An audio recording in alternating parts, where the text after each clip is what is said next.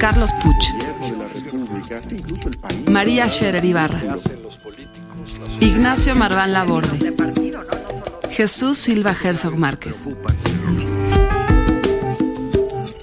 Este era uno de los grandes orgullos del gobierno de Peña Nieto, este gobierno asociado con la corrupción. Es que no sirve para hacer política. En Bote Pronto, un debate sobre la marcha. Faltan tres días, apenas unas horas para que Donald Trump sea el presidente de Estados Unidos. De eso va a tratar este bote pronto. No sé, no sé por dónde arrancar. Jesús Silva Herzog Márquez, ¿cómo estás? ¿Qué hubo? Eh, pues con, yo creo que todavía el impacto de ver, de anticipar la escena de eh, Barack Obama eh, atestiguando el relevo, que llegue este personaje que es pues la antítesis de todo lo que representa y de todo lo que simboliza Barack Obama y eh, que ahora será el próximo presidente de Estados Unidos. ¿no? Más allá de la escena, ¿cómo estás, Nacho? Buenos días. Bien. Más Yo- allá de la escena, eh, la última vez que conversamos en la televisión, te vimos hasta un poco trompista. No tropista, yo creo que ahí fue mal. Trumpster. No, yo- es muy sencillo. María, ¿cómo estás? Bien, Carlos. Es, es muy sencillo, es decir, mientras todavía muchos dicen que la incertidumbre, etcétera, etcétera, puede ser que haya incertidumbre para el mundo, pero para México yo creo que no hay ninguna incertidumbre.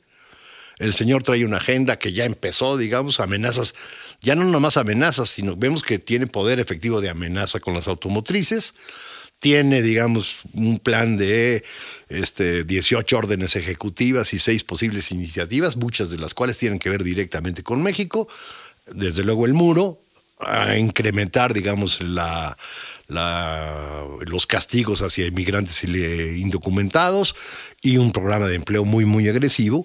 Y lo único que yo decía es, desgraciadamente, puede tener éxito en el primer año, primer año y medio, aunque rete a todas las teorías económicas y el establishment, y eso le va a dar credibilidad frente a sus votantes y le va a dar fuerza política. María, ¿qué opinas de eh, lo que dice Nacho? Por cierto, yo tengo que decir que creo que no está mal el análisis de Nacho en términos de que en un año, porque decías otra cosa, Nacho, eh, que creo que tienes mucha razón.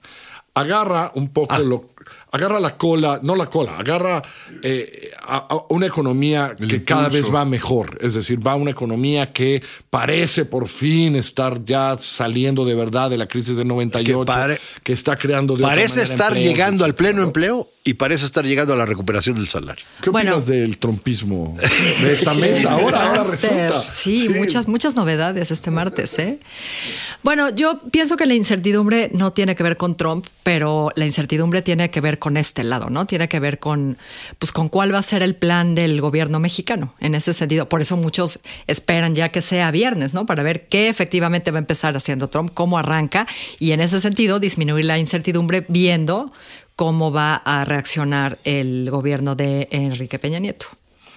Pero, pero en ese sentido, yo creo que sí, sí tiene razón Nacho de, de que está cantada la estrategia con, con Ya no hay, no hay Es incertidumbre. decir, creo que eh, eh, esta idea que hemos oído muchas veces del gobierno mexicano de, bueno, es que hay que esperarnos porque una cosa es el candidato. No, eso está- eh, ya No, está sí claro. y además, trecho. en términos de México, sí está delineado. Yo creo que eh, la semana que entra va a haber una escena en donde van a estar poniendo ladrillos en la frontera de México. Eso creo que es relevante para la agenda política de Trump, que se vea que de inmediato está cumpliendo con una de sus más sonoras promesas de campaña. Y una- En términos de comercio, pues también habrá, yo creo que en el mismo discurso de eh, Washington del próximo viernes. viernes, pues seguramente un anuncio de cuáles son los términos en donde él puede o aceptar un nuevo tratado de libre comercio o decirnos adiós. Sí, y, y Bueno. un par de veces durante la campaña, porque la, la- puede ser Trump es Trump, pues, no,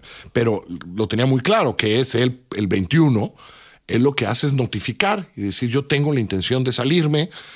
Y Yo creo eso, que no, yo creo que- Y eso lo que hace es, porque así lo había planteado él, ¿no? Él dice, oigan, yo me quiero ser- yo me quiero salir si no estás dispuesto a abrirlo. Y entonces Canadá y México van a tener que responder muy rápido. No, y el arranque va a ser. Tenemos brutal. A ver, pero En a todo, ver, a ver. ¿no?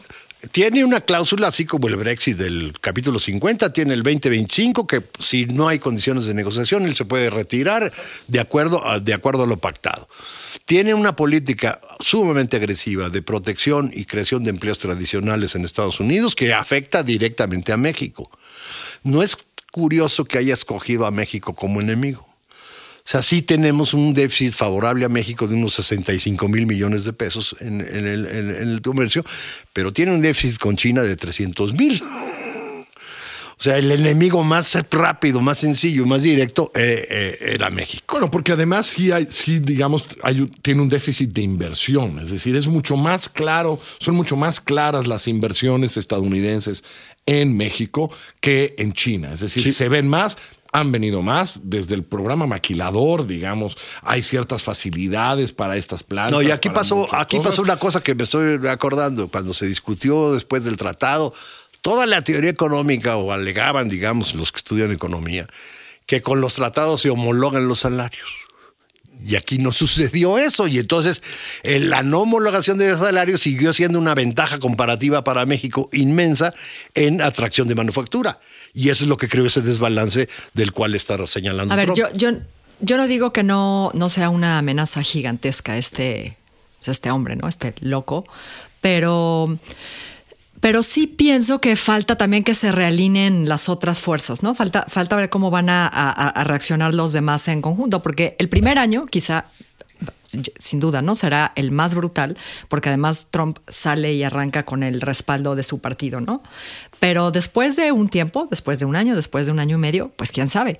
Y falta ver lo que van a hacer los demócratas y falta ver, ojalá que Enrique Peña Nieto empiece ya a tejer estas alianzas que necesita con empresarios, con... La, la pregunta, la, la pregunta que quiero hacer a, a la mesa es si nos vamos a arrepentir de habernos tardado tanto. Es decir, si esta estrategia, eh, yo tengo mi opinión, pero quiero la de ustedes, si esta estrategia de vamos a esperar a que tome posesión, eh, nos vamos a arrepentir. Es decir, que estrenar canciller y estrenar embajador y estrenar subsecretario y Esperar la inauguración. Sí, estrenar todo esto para el día 20, eh, al final de cuentas nos vamos a arrepentir. Yo creo que es eh, muy probablemente ya nos hemos hecho eh, mucho daño con esta tardanza. Me, me parece que lo que dice Nacho de que se ha lanzado contra México tiene que ver también con que es muy barato hacerlo, con, con que es muy redituable y que del otro lado no encontró ningún argumento, ninguna estrategia, encontró el vacío, nos podía agredir muy barato, le salió baratísimo insultarnos y amenazarnos durante toda la campaña, durante todo el proceso de transición y seguramente seguirá siendo barato para el eh, presidente Trump en la medida en que no haya algo del lado mexicano que argumente en favor de los intereses del país. Nos impuso el muro y ni chistamos. Pero no solamente nos impuso, o sea, yo creo que nos impuso la agenda. la agenda. Es decir, la, la relación de los Estados Unidos es lo que dice Trump que es relevante para la relación entre México y los Estados Unidos. Y yo creo que eso como dice, pregunta Carlos, ya es muy costoso y va a ser muy difícil salirnos de ahí. Tengo la impresión de que hay un atisbo de cambio en el mensaje del presidente Peña Nieto recientemente, en donde dice, pues la agenda es más compleja, nosotros también tenemos una lista de pendientes con el vecino y lo vamos a negociar en paquete. No va a ser simplemente lo que él quiere y del modo que él quiere, sino que nosotros también tenemos una agenda. Yo creo que eso es un paso positivo. Un paso yo- tarde. Y, y los que saben de esto, digamos, yo creo que hay un punto que me parece clave en donde nos hemos visto muy lentos, es en desarrollar más allá del gobierno, pero supuestamente debía estar encabezada por el gobierno, una estrategia de alianzas en los Estados Unidos con alcaldes, digamos, este, con ciudades migratorias, con ONGs, con este, toda una capacidad, digamos, en donde puedes hacer un contrapeso y tener mejores elementos de Es resistencia. que estuvieron buscando, parece que estuvieron buscando como ese justo medio, ¿no? Entre, entre el enfrentamiento y la negociación que, que, que pudiera parecer sin. Bueno, eh, hay, hay síntoma de gobernadores de los Estados Unidos muy afectados por las políticas de Sí, Trump. lo, pero- lo que voy a decir es en la cara no, por lo menos, ¿no? En la cara no. Pero, pero ahí sí estamos pagando el hecho de que hemos hemos improvisado en la política exterior, que no hay continuidad en la Cancillería, que no hubo continuidad en los embajadores, que los cónsules que llegaron eh, a, a, ocupar eh, posiciones relevantísimas para el país y la defensa de los intereses de México simplemente eh, cumplían cuotas de gratitud del político Enrique Peña Nieto. Ese parece... daño es enorme y lo estamos pagando carísimo. La verdad, qué bueno que lo dices, porque yo creo que nunca podremos olvidar. Es decir, a la hora de la negociación, a la hora de que te pasan cosas como el huracán Trump, pues ya veremos qué le pasa al nuevo canciller y al nuevo embajador y en esa guerra. Pero que nadie se olvide que estamos en esta posición porque estuvimos seis, estuvimos ocho meses sin un embajador, porque después improvisamos otro embajador por una vieja amistad de Enrique Peña Nieto, de Enrique Peña Nieto con Basáñez, embajador que se fue corriendo en, después. Es decir, que estas improvisaciones, como en la Cancillería, como en los consulados, eh, pues se pagan. Es decir, eh, que hoy no hay, no hay una relación institucional cotidiana de muchos actores mexicanos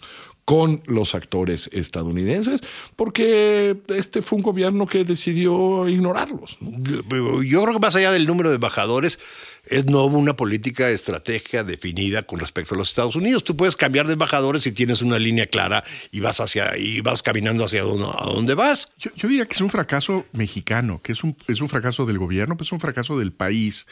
Eh, eh, creo que estamos pagando el hecho que también llevamos 10 años en guerra en donde la imagen que proyectamos a el mundo es el de un país en donde pueden amanecer de pronto en un estado turístico del país eh, camionetas con decapitados eh, en donde lo que proyectamos es un país sumergido en la más terrible corrupción que hemos eh, visto en las últimas décadas. Estamos pagando eso, estamos pagando el hecho de que olvidamos lo importante que es para nosotros eh, los Estados Unidos, lo olvidaron los empresarios, no se construyeron, no se cultivaron esas ligas que creo que se empezaron a sembrar con la negociación del Tratado de Libre Comercio.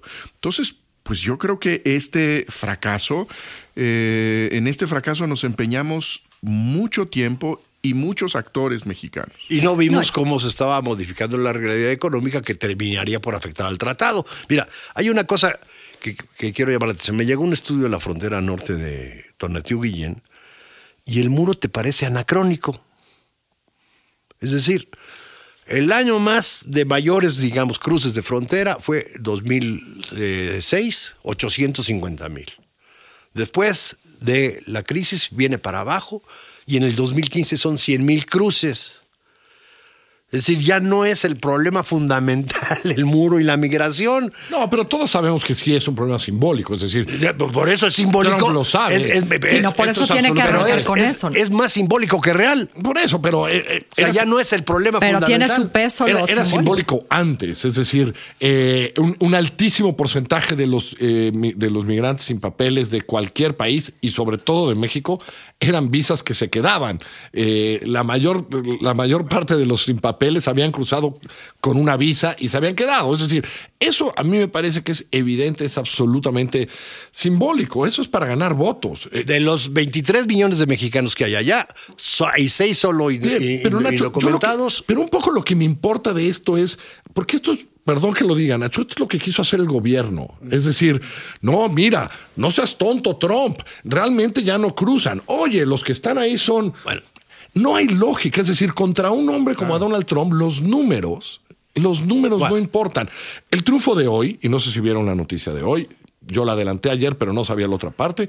Después de la amenaza, hoy General Motors anuncia una inversión de mil millones de dólares en Estados Unidos, que implican el retorno de 425 trabajos de México. No son nada 425 trabajos. Donald Trump lo va a celebrar como el como el triunfo Gran de la guerra mundial, como Con si hubiera ganado la guerra sí. mundial, pues, ¿no? Es decir, porque los datos, yo lo que único quiero decir es que nos tenemos que acostumbrar a cuatro años en donde los datos no importan, en donde la realidad no importa, en donde lo que, que todo es percepción. O sea, es un poco Claro, lo que o sea. Trump responde decir, a los Trumpsters. El, el- el- el O sea, impacto a corto él, él plazo. tiene que rendirle cuentas a esa gente, él tiene que hacer esta, pues estos performances, ¿no? Como decía Chucho, tiene que ir a poner ladrillos en el muro, tiene que robarse, robarse es un decir, ¿no? Tiene que llevarse 400, 400 empleos. Es lo que tiene que hacer porque se debe a los Trumpsters. Y eso Como- tendrá un impacto muy fuerte en el primer año, año y medio, aunque sea absolutamente anacrónico tanto el, el muro como su recuperación de, de manu- de empleos de Claro, manufactura tradicionales, en ¿no? lugar de apostar a la nueva tecnología, a la, a la tecnología del conocimiento, etcétera, etcétera, y va para atrás. Y no me quiero ir sin que hagamos una reflexión en este sentido. Es decir, eh, creo que tienen razón. Esto ya nos pasó. Creo que va a ser un año muy malo económicamente, además, para México. Lo dice el Banco Mundial, lo dice el Fondo Monetario, lo dice el secretario. Y, y pensaba yo cuando venía para acá esto. Es decir, eh, la crisis del 95 nos encontró con un gran Bill Clinton que le echó la mano a Ernesto Cedillo. Era el principio del sexenio. Ernesto Cedillo tuvo una oportunidad de reconstruir antes de una elección. Eh, era, ¿no? Era, pero además, insisto, se encontró con un gran Bill Clinton. La crisis del 2008 eh, se encontró a un presidente que medianamente llegaba, era una recesión mundial, es decir, no podía ser culpada ninguna acción claramente. de- esto no sé si va a llegar a la recesión, pero esta crisis económica, uno, no está Estados Unidos, no tenemos un amigo la- en Estados interna. Unidos, ¿no? Y nos encuentra a 18 meses de la elección presidencial. Esto es a mí lo que más miedo me da de todo ese escenario, porque crisis económicas las hemos vivido ¿no? en otros tiempos, pero, Bueno, pues pero la, la ecología, digamos, el ambiente era diferente, en condiciones muy diferentes, muy diferente. por- sobre todo internas del, del- del país, pues vamos pensando en la elección de 88 o en la elección de 82, que es a la mitad de la crisis cuando te llega la sucesión. Era otro país. Ahora tienes un país más plural, más abierto, con competencia que no había. Este, y lo que más me llama la atención de lo que está pasando, digamos, con la llegada de Trump y, de, y la situación económica del país, es que como que la política había agarrado su cauce más o menos independiente, que si son corruptos y que si compiten, que si no, y ahora, digamos, política, economía y Estados Unidos están eh, absolutamente intrincados en todo el análisis político local. O sea, la confluencia de, de una crisis externa, una crisis económica, una crisis social y una crisis política que se juntan eh, todavía dos años antes de que haya un relevo. La separación entre economía y política que te puede dar la democracia se nos volvieron a juntar durísimo. Pero yo creo que este, este punto de Carlos es, es realmente mu- muy preocupante, ¿no? El- el- la, la- la advertencia de Donald Trump de, quien gana la elección, eh, México no es nuestro amigo. Es decir, esta idea de que en la Casa Blanca habrá un eh, personaje que considera que su vecino del sur es pues sospechoso de ser enemigo de los intereses de los Estados Unidos y que nos coloca como en, en ese eh, sitio de los adversarios, creo que es una, un escenario al que no estamos acostumbrados. Eh, creo que hemos tenido, desde luego, muchísimas tensiones a lo largo de la historia, eh, pero en nuestra generación hemos vivido con la imagen de que esas tensiones finalmente tienen algún punto de diálogo y que hay una visión como la de Bill Clinton que entiende que la suerte de Estados Unidos depende también de que al vecino del sur le vaya bien, eh, que es en interés de los Estados Unidos, de la economía, pues que eh, eh, rescatar, apoyar al vecino del sur, eso no lo tenemos. A lo mejor pues sí representa una eh, eh, necesidad de replantear en dónde estamos en el mundo y sí supone Mira, pues, que no hay más que Y- y ese- Pero estamos donde estamos, nuestras Jesús. Pero estamos donde estamos. Es decir, Pero, sí pero esa frontera. el, el- el momento de nuestra elección, cuando se acerque nuestra elección presidencial, ese puede ser un buen momento para replantear de verdad. De verdad, porque- ¿dónde estamos?